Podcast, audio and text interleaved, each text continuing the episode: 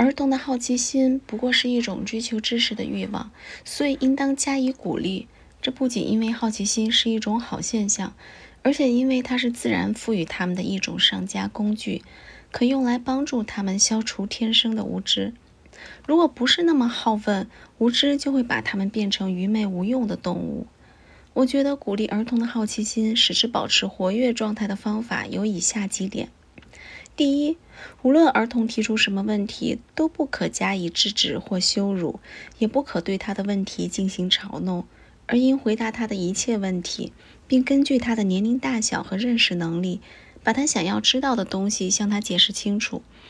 不过，你的解释或使用的概念不可超过他的理解能力。理解释时，也不要提及不相干的各种事物，免得反而把他弄糊涂了。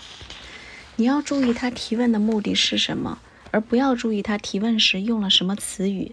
一旦你回答了他的问题，使他得到了满足，你就会发现他的思想能够自我扩展。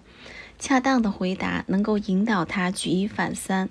由此获得的进步甚至是你所想象不到的。因为知识之之为理智所喜，正如光线之为眼睛所喜。儿童极其喜欢知识，尤其是当他们发觉自己的问题引起了注意，自己的求知欲受到了鼓励与赞扬时，就更是如此。我相信许多儿童之所以沉浸于无聊的游戏，乏味地消磨掉自己的全部时间，其中的一大原因就是他们感到自己的好奇心受到了阻碍，自己的提问遭到了冷落。我相信，如果他们能够得到比较和善的对待，能够受到更多的尊重，他们的问题能够得到应有的满意答复，那么较之一而再、再而三的玩一种同一种游戏或玩具，他们会更加乐于学习和增进知识，因为那里始终有他们所喜爱的新奇多变的东西。第二。除了认真答复儿童的提问，告诉他们想要了解的必要知识之外，还可使用一些特殊的称誉方法。你可当着他们的面告诉他们所敬重的人，说他们已经懂得这事那事了。由于我们自小就都是一些自夸自负的动物，那就。不妨让他们的虚荣心在有益于他们的事情上面得到鼓励；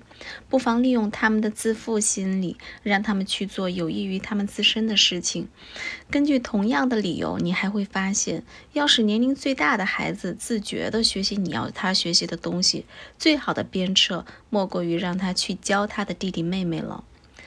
第三。儿童提出的问题固然不可冷落，但同样应当小心的是，对他们的问题也绝不可给予欺骗性的、敷衍了事的答复。如果他们遭到了冷落或者欺骗，他们很快就能觉察到，并且很快就会反而效之，学会疏忽、掩饰和虚假等伎俩。我们在任何交往中都不可弄虚作假，尤其是与儿童交往的时候。我们如果对他们弄虚作假，就不仅会欺骗他们的期望，阻碍他们的知识，而且会毁坏他们的纯真，使他们学会最坏的邪恶。他们刚刚来到一个陌生的国家，对当地的情况一无所知，所以我们应该有良知，不要把他们引入歧途。他们的问题虽然有时候看起来不很重要，我们也应认真的回答，因为这些问题无论在我们看来是多么不值一提，但对于一无所知的人来说还是十分重要的。我们所熟悉的东西，儿童还很陌生，他们所遇到的一切，最初对他们来说都是未知的东西，就像我们以前一样。儿童若能遇到文明有礼的人，会容忍自己的无知，并帮助自己摆脱无知，那是他们的幸福。假如你或我现在到了日本，以我们的明智和知识，自负的心理，也许会让我们对儿童的想法和问题不屑一顾。但我还要说，假如你我到了日本，那么我们无疑也会提出成千的问题。这些问题在一个傲慢或轻率的日本人看来，也会显得非常的愚蠢、不着边际；但在我们看来，他们却颇为重要，并亟待解决。如果我们能找到一个谦恭有礼的人来满足我们的要求，将我们摆脱无知，那么我们一定会感到很高兴的。儿童看到未见过的新东西，常常会以陌生人的口吻提出同一个问题：“这是什么？”他们提出这个问题，一般只是为了知道那东西的名称。所以，对这种回答的恰当回答，通常就是将那东西的名称告诉他们。他们常常又会接着问：“它有什么用处？”对于这个问题，回答要真实可靠、直截了当。应当在儿童所能理解的范围内告知他们那东西具有什么功能，这种功能又是如何发挥出来的。对于他们的其他有关问题也应如此，应在他们的理解能力范围内充分的满足他们之后，才让他们走开。这样做可以引导他们从你的回答中萌发新的问题。这种交谈对于成人而言，也许并非如我们想象的那样是全然单调乏味和无意义的。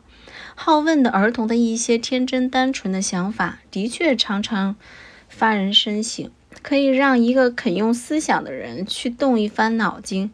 我以为，较之成人的谈话，儿童所提出的一些出人意料的问题，常常可以使人学到更多的东西。因为成人的言谈是总也 脱离不了因习的观念和习得的偏见。第四，有些时候我们不妨故意让儿童看到新奇的东西，引发他们的提问，给他们提供求知的机会，以此来激发他们的好奇心。而如果碰巧他们的好奇心引发出了他们不知道的问题，那么最好坦白地告诉他们，这种事情是他们不该知道的。而不可用一些虚假的托词去搪塞他们。有些人从小就很机灵，这种天性很少是由强迫的体质造成的，也不会发展为强健的判断力。假如想要儿童成为一个善于言谈的人，我相信是有办法的。但是我猜想，在一个明智的父亲看来，儿子在孩童时期善于交际、讨人喜欢，不如在长大成人后变成一个能干有用的人。即使前者也值得考虑，我还是觉得一个善于推理的儿童，要比一个说话讨人喜欢的儿童更加令人感到愉快。所以，你应当尽你所能，在他能够理解的范围内，使他的问题得到满意的回答，培养他的判断力，以此鼓励他不断提问。一旦他的推理取得了点滴的进步，就要让他因此得到信任与赞赏。如果他推理不当，也不可讥笑他的错误，